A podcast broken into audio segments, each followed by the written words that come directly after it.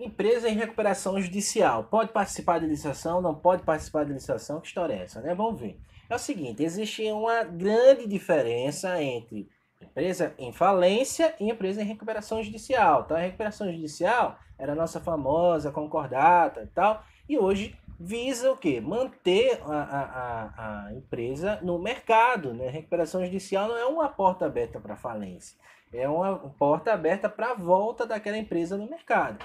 E muitas vezes a empresa que está em recuperação judicial, ela muito inteligentemente entrou antes que a situação se tornasse irreversível, né? Portanto, ela consegue sim manter a produção do mesmo jeito, mas apresenta um plano de recuperação judicial que envolve algumas dívidas, não precisa nem ser todas as dívidas.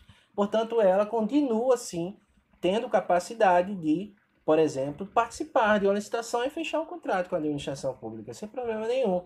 Né? De modo que até ganhando esse contrato, ela possa até se recuperar né, de uma vez, o que é ótimo, principalmente do ponto de vista da sustentabilidade, né, do, do, do crescimento sustentável. Né? Então, o que, é que acontece?